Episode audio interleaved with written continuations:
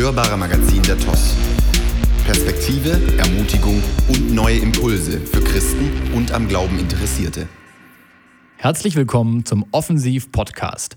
Mein Name ist Paul David Bittner und ich bin der Chefredakteur der Offensiv. Heute geht es um das Thema Treue. Wir wollen verschiedene Aspekte von Treue näher beleuchten und sowohl von persönlichen Geschichten als auch aus der Bibel darüber lernen. Ich glaube, die Berichte, Zeugnisse und Artikel sind eine Ermutigung in einer schnelllebigen Zeit, auf einen treuen Gott zu vertrauen. Wie kann Treue praktisch aussehen? Günther und Ursel Kiesinger sind seit 56 Jahren verheiratet und haben 37 Jahre eine Metzgerei in Tübingen geführt. Vor 36 Jahren haben sie Jesus kennengelernt. Das hat nicht nur ihr Geschäft, sondern auch ihr Leben vor dem Ruin bewahrt. Ich habe für die Offensiv ein Interview mit ihnen geführt und sie haben davon erzählt, wie sie Gottes Gnade erlebt haben und wie er sie auch in der Rente noch verändert und gebraucht. Was hat sich durch eure Bekehrung, auch speziell in eurer Ehe, denn verändert oder ja. was hat euch das gezeigt? Also wir waren dann ja schon 20 Jahre verheiratet in dem Moment. Und was sich dann verändert hat, war, dass ich gemerkt habe, ich brauche jemand. Ich brauche jemand. Ich habe gesucht im Geschäft war es für mich immer eine Überforderung auch mit Kinderhaushalt und dann noch Geschäft von morgens bis abends. Und da habe ich gespürt, ich war nicht mehr allein. Und was sich dann verändert hat, war einfach, dass wir auf uns selber Acht geben konnten. Also es war also nicht mehr ein Zusammenleben, sondern ein Nebeneinander. Arbeiten, fertig. Also wie Kollegen. Mhm. Aber es hat auch sehr viel mit meinem persönlichen Hintergrund zu tun, der erst dadurch, dass wir ja dann 91 in die Gemeinde kamen, erst bewusst wurde die ganze Aufarbeitung mit dem Dritten Reich. Dann haben wir erst erfahren, dass mein Vater in der Partei war, dass er NSDAPler war. Und als ich das erfahren habe, habe ich vieles verstanden, äh, warum es bei uns so ist. Alles nur im Laufschritt und mit Gebrüll. Und dann äh, wurde mir auch äh, bewusst, dass ich einfach Jesus dankbar sein kann, dass meine Frau mit der Haltung, die ich hatte, nicht davon gelaufen ist. Es war so, Gefühle gab es bei uns nicht, das hat man nicht, krank ist man nicht. Und äh, dann gab es in der Gemeinde ein Eheseminar, wir waren da schon 28 Jahre verheiratet und unsere Tochter meinte, wir sollten daran teilnehmen. Ich habe gesagt, du, wenn du nach 28 Jahren Ehe noch nicht weißt, wie das geht, dann ist Hopfen und Malz verloren. 60, ja, ist ja doch gut. Und dann haben wir uns einfach im Gehorsam angemeldet. Und das war wirklich ein Erdrutsch. Was, was ist euch da klar geworden oder was ist da passiert? Es wurde nur dargestellt durch ein Haus. Es mhm. ist ein Haus, die Ehe. Und also da gibt es natürlich Stockwerke und es gibt auch einen Keller. Und ja, und also in dem Keller, da äh, sagt man dann, ja, guten Morgen und ja, geht sein Weg. Und, und man hat dann da auch seine Kämpfe. Im ersten Stock, da gibt es schon ein bisschen mehr, äh, wie geht's dir? Oder man horcht mal äh, hin, ob der andere irgendwas hat. Aber da haben wir gemerkt, wir waren noch im Keller. Aber weiter sind wir nicht gekommen, nach 28 Jahren. Dann war eine Frage, wann hast du deine Frau das letzte Mal überrascht? Also, wieso muss ich Überraschung machen? Wir sind ja verheiratet. Das macht man, wenn man ledig ist. Gell? Und dann das nächste Wochenende, da habe ich äh, ein Hotel gebucht. Okay, es war eine Überraschung. Ab dato wurde uns viel mehr bewusst, äh, welcher Segen Ehe ist, dass man zu zweit ist und unsere Kinder vor allem grundlegend hat sich auch mein Verhältnis zu den Mitarbeitern verändert. Ihr habt viele Jahre ein Geschäft geführt hier in Tübingen, eine Metzgerei. Ja. Ähm, was hat sich da verändert in deinem Verhältnis zu Mitarbeitern? Ja, wir waren 37 Jahre selbstständig. Jetzt, gerade an Weihnachten, waren es 51 Jahre. Ich war damals 28, Ursel 27, zwei kleine Kinder. Und dann haben wir das Geschäft angefangen. Keine Ahnung, kein Finanzplan, überhaupt nichts, aber auch gar keine Gedanken, dass es schief gehen könnte. Mein Vater war sehr laut und ich dachte, unsere ganzen Personalprobleme kommen daher. Also ich mache das nicht, dann habe ich kein Personalproblem. Aber im Endeffekt, Mitarbeiter, leider gibt es keine Maschinen und deshalb muss ich Mitarbeiter haben. Und äh, das war einfach nicht gut.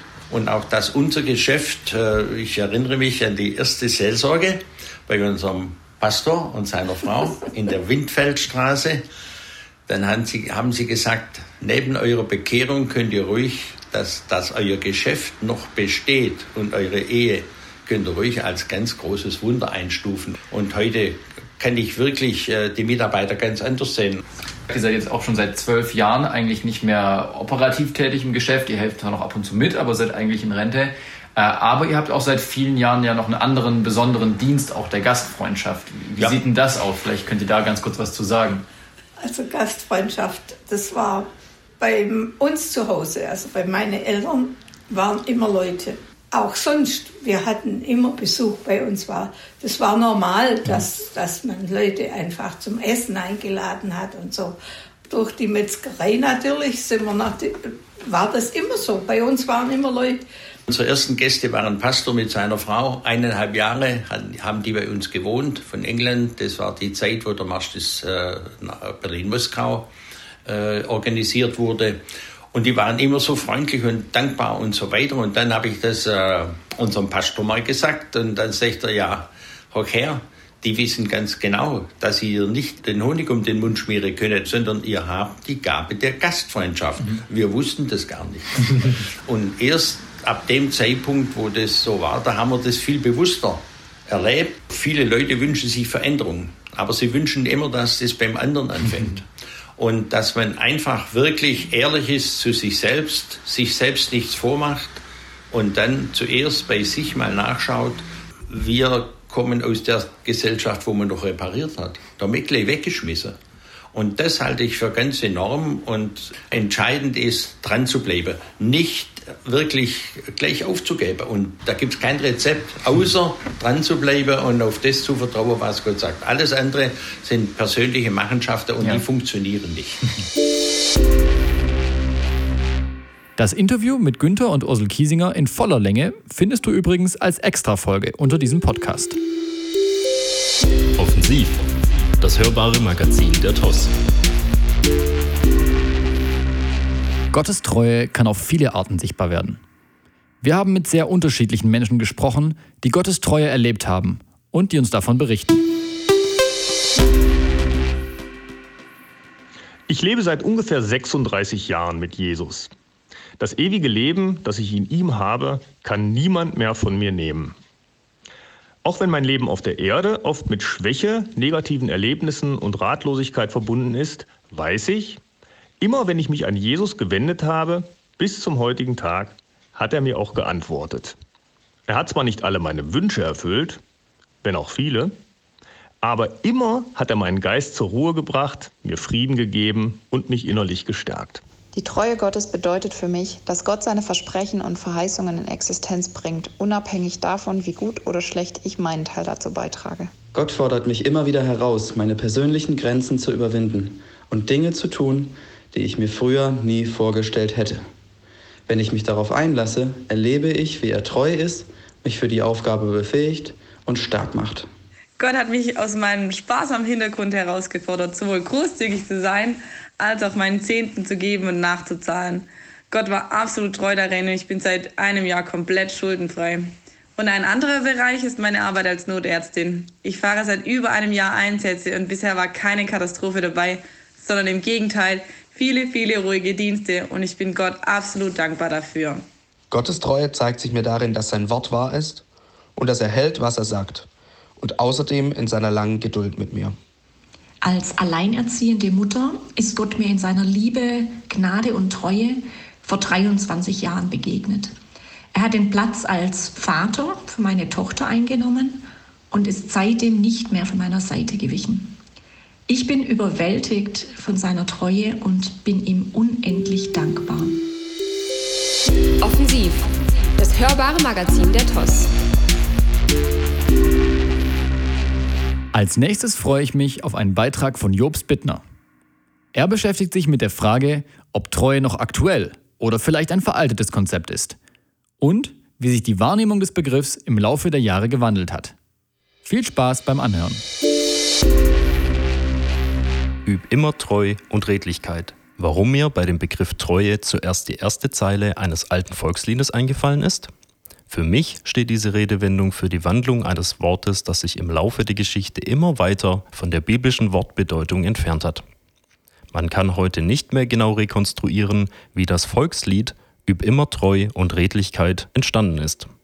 Es wurde auf jeden Fall von Ludwig Christoph Heinrich Hölty um 1776 geschrieben und wurde in Mozarts Zauberflöte auf die Melodie einer Arie übernommen.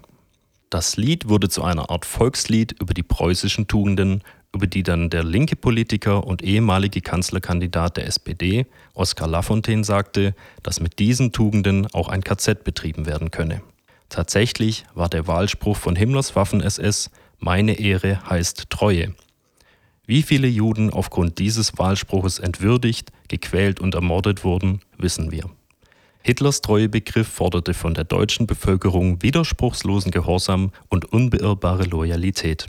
Wir merken, wie viel bei dem Begriff Treue aufgrund seiner Geschichte bis heute bei uns emotional mitschwingen kann. Das Wort Treue hat tatsächlich eine weite Reise hinter sich, bis es in den 20er Jahren des zweiten Jahrtausends angekommen ist.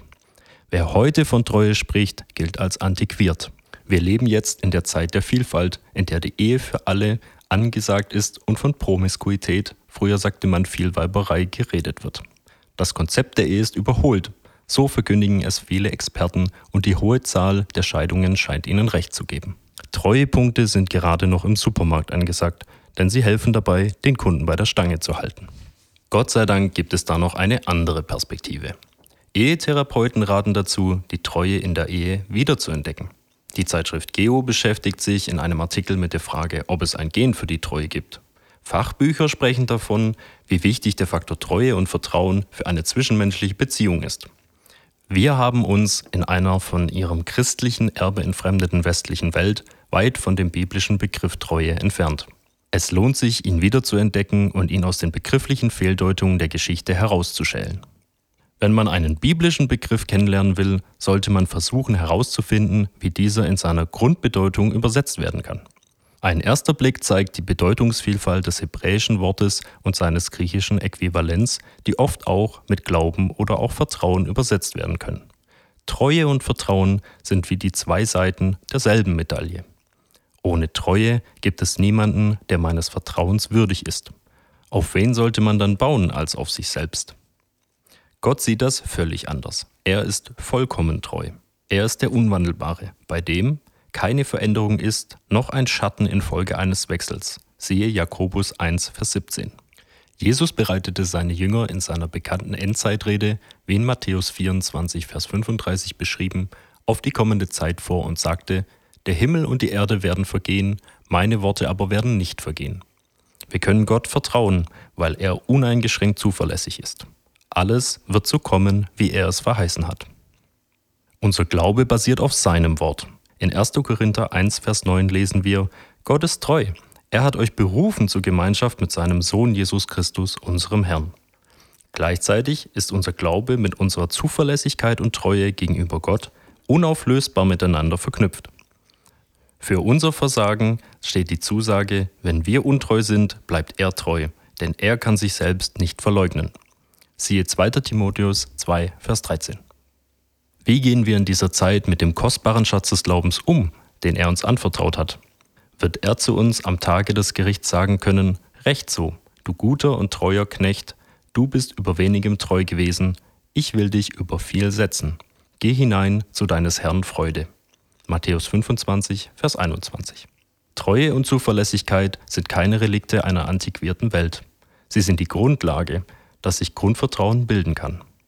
Ohne ein Grundvertrauen kann es keine heilen Familien, keine heilen Kinder und ebenso wenig eine gesunde Gottesbeziehung geben. Wenn eine säkularisierte Gesellschaft ihren Gottesbezug verliert und nicht lernt, wieder neu zu vertrauen, wird sie in Misstrauen und Anklage versinken. Wir sind als Christen gerufen, Salz und Licht zu sein. Es gibt einen christlichen Lifestyle, der Gottes Zuverlässigkeit und Treue widerspiegelt und von anderen Menschen wahrgenommen wird. Nahezu jeder Lebensbereich ist davon betroffen. Unsere Freunde, die Ehe, die Familie und der Arbeitsplatz, ebenso wie unser Umgang mit dem Leben in unserer Kirche oder Gemeinde. Es lohnt sich, die ganze Vielfalt der biblischen Treue als Gemeinde wieder neu zu entdecken. Gott hat uns berufen, einer säkularisierten Welt das Evangelium zu verkündigen. Sie wird ihr Grundvertrauen erst wieder neu finden können, wenn sie sich zurückbesinnt auf Jesus Christus und umkehrt zu dem lebendigen Gott. Das Lied Üb immer Treu und Redlichkeit beginnt mit der Strophe Üb immer Treu und Redlichkeit bis an dein kühles Grab und weiche keinen Finger breit von Gottes Wegen ab. Vielleicht steckt da doch mehr Wahrheit drin, als wir denken. Offensiv, das hörbare Magazin der TOS. Wenn dir gefällt, was du hörst, dann vergiss nicht, den Podcast zu abonnieren, damit du keine Folge mehr verpasst. Und lass uns gerne eine positive Bewertung da, damit noch mehr von diesem Podcast erfahren. Übrigens, das Printmagazin kannst du kostenlos bestellen unter tos.info/offensiv. Und natürlich freuen wir uns über euer Feedback, Anregungen und Kritik. Schreibt uns gerne an offensiv@tos.info. Manchmal hilft uns auch ein Blick in die Vergangenheit, um für die Zukunft zu lernen. Unsere Offensivredakteurin Lisa Kötzer hat sich das Leben und Wirken von John Wesley angeschaut und einen kurzen Steckbrief von ihm erstellt. Sei gespannt, was wir auch heute noch von ihm lernen können. John Wesley wurde am 28. Juni 1703 in Epworth, England, geboren und starb am 2. März 1791 in London. Er war das 15. von 19 Kindern. Wesley studierte Theologie an der Lincoln-Universität in Oxford und war von Beruf Erweckungsprediger und Begründer der methodistischen Bewegung. Was ihn auszeichnete, waren Treue, Wissbegierde, Disziplin, Mut, Fleiß und große Barmherzigkeit. Er wirkte in ganz England und kam bis nach Nordamerika und Deutschland. Seine einschneidendste Erfahrung machte Wesley auf dem Schiff nach Nordamerika, wo ihm die mährische Brüdergemeinde, auch als Herrnhuter bekannt, die Wichtigkeit einer Religion des Herzens und nicht der Äußerlichkeiten zeigte. Er bekehrte sich 1738 in der Herrnhuter Brüdergemeinde in London. Mit seiner Ehepartnerin Mary Wesley hatte er zwei Kinder, Samuel und Susanna Wesley. Was waren die Besonderheiten von Wesley? Erstens die Treffen in Gruppen. Für Wesley war neben der Bekehrung ein Lebensstil wichtig, der Gott Ehre gibt. Deshalb gründete er sogenannte Klassen, in denen sich die Gläubigen wöchentlich trafen, um sich über ihr Leben mit Jesus auszutauschen, ihre Sünden zu bekennen, gemeinsam zu beten und sich gegenseitig zu unterstützen. Jede Gruppe hatte einen erfahrenen Leiter, der den Mitgliedern als Freund, Ratgeber und Seelsorger zur Seite stand. War ein Gläubiger verhindert und konnte die Klasse nicht besuchen, so besuchte der Leiter ihn in den kommenden Tagen zu Hause. Wesley schrieb, viele genossen die Gemeinschaft der Heiligen in einem Grade, von dem sie vorher keine Vorstellung hatten. Sie fingen an, einer des anderen Last zu tragen und füreinander zu sorgen. Je mehr sie miteinander bekannt wurden, desto größer wurde die Bruderliebe, und indem sie die Wahrheit sprachen in Liebe, wuchsen sie in allen Stücken an dem, der das Haupt ist, Jesus Christus. Zweitens seine Disziplin. Wesley führte ein diszipliniertes Leben. Er ging früh ins Bett und stand früh auf. Er betete und fastete regelmäßig und hielt seine Vorsätze ein, indem er sie aufschrieb und wiederholte. Auch notierte er seine täglichen Ausgaben. Drittens, Wesley war ein herausragender Leser. Aus seinem Tagebuch geht hervor, dass er zwischen 1725 und 1735 fast 700 Bücher las, viele von theologischer Natur. Viertens der Holy Club. An der Universität in Oxford wurde Wesley Leiter des Holy Clubs. Die Mitglieder studierten jeden Tag drei Stunden das Neue Testament, fasteten zweimal in der Woche und übten Barmherzigkeit an Armen, Gefangenen und Kranken. Fünftens seine Treue. Als Freiluftprediger ritt Wesley von Ort zu Ort und hielt täglich vier bis fünf Predigten. Er blieb beständig in seinem Dienst und lehrte bis zu seinem Tod die rettende Botschaft von Jesus Christus. Offensiv, das hörbare Magazin der TOS. Der nächste Beitrag stammt von Samuel Haas. Er ist Theologiestudent, Fitnesstrainer und liebt das Wort Gottes. Freut euch auf eine biblische Auslegung des Begriffs Treue, verbunden mit einem Zeugnis, wie er selbst Gottes Treue erlebt hat. Die Treue Gottes. Was die Bibel sagt und was ich selbst erlebt habe. Gott ist treu. Fast jeder hat es schon mal gehört. Viele predigen darüber und die Bibel sagt es häufig. Aber was heißt das eigentlich genau? Das hebräische Verb für treu sein im Tanach, im Alten Testament, ist das Wort Aman. Es bedeutet auf der einen Seite fest, beständig, zuverlässig und treu sein Und auf der anderen Seite bedeutet es Vertrauen und Glauben. Die hebräischen Worte für Treue, Glaube und Wahrheit stammen alle in ihrer Wurzel aus dem Verb Aman. Das ist kein Widerspruch, sondern stellt eine wechselseitige Beziehung dar. Jemand sagt die Wahrheit und handelt danach, dann ist diese Person treu und zuverlässig. Das wiederum weckt im Gegenüber Glaube und Vertrauen. Die erste Person ist Aman, indem sie treu ist, und die zweite Person ist Aman, weil sie der ersten vertraut. Wenn jemand etwas sagt und nicht danach handelt, ist das im Grunde genommen eine Lüge und zerstört Vertrauen beim Gegenüber. Nach der hebräisch-biblischen Aussage ist Treue also nicht nur eine individuelle Charaktereigenschaft, sondern abhängig von den Worten und Taten in einer Beziehung zwischen zwei Personen. Wenn wir also lesen, dass Gott treu ist, dann heißt das, dass er die Wahrheit sagt und exakt danach handelt und wir ihm vertrauen können. In 5. Mose 32, Vers 4 steht, Er ist der Fels. Seine Werke sind vollkommen, denn alle seine Wege sind recht. Treu ist Gott und kein Böses an ihm. Gerecht und wahrhaftig ist er. Gott kann nicht lügen. Jesus sagt, ich bin die Wahrheit. Gott sagt nicht nur die Wahrheit, sondern er ist die Wahrheit in seinem ganzen Sein. Er definiert, was Wahrheit ist. Der Theologe Wayne Grudem sagt treffend, alles, was Gottes eigenen Worten entspricht, ist ebenfalls wahr. Und alles, was seinen Worten nicht entspricht, ist nicht wahr. Das heißt, dass seine Worte immer mit seinem Handeln übereinstimmen. Schon von der ersten Seite der Bibel an zeigt uns Gott, dass wir ihm vertrauen können. Und Gott sprach, es werde Licht und es wurde Licht. Dieser Satz zeigt nicht nur, dass seine Worte gut und gerecht sind, sondern beweisen, dass seine Worte und sein Handeln abhängig voneinander sind. Das, was er sagt, ist das, was er tut. Gott ist treu und wir können ihm glauben. Der einzige Faktor, der mich persönlich herausfordert, ist die Zeit zwischen Gottes Wort und Gottes Handeln. 2019 sind bei mir verdrängte Verletzungen hochgekommen, die ich nicht bewältigt und verarbeitet hatte. Und auf einmal bestimmten die damit verbundenen Emotionen, Angst und Ablehnung meinen ganzen Alltag. Ich wäre am liebsten davongelaufen. Gott sprach zwei herrliche biblische Verheißungen in meine Situation. Nämlich, wenn euch nun der Sohn frei macht, so seid ihr wirklich frei. Und ich vermag alles durch den, der mich stark macht, Christus. Ich habe ihm vertraut, dass er eingreift und dass er tut, was er sagt. Ich habe einige schwierige Monate an diesen Worten festgehalten. Und dann hat Jesus mich geheilt und seitdem bin ich frei. Gott ist treu und wir können ihm vertrauen. Ja, und das war's auch schon wieder mit dem Offensiv-Podcast, dieses Mal zum Thema Treue. Wenn dir die Folge gefallen hat, dann vergiss nicht zu abonnieren. Wir freuen uns über euer Feedback und natürlich auch über finanzielle Unterstützung.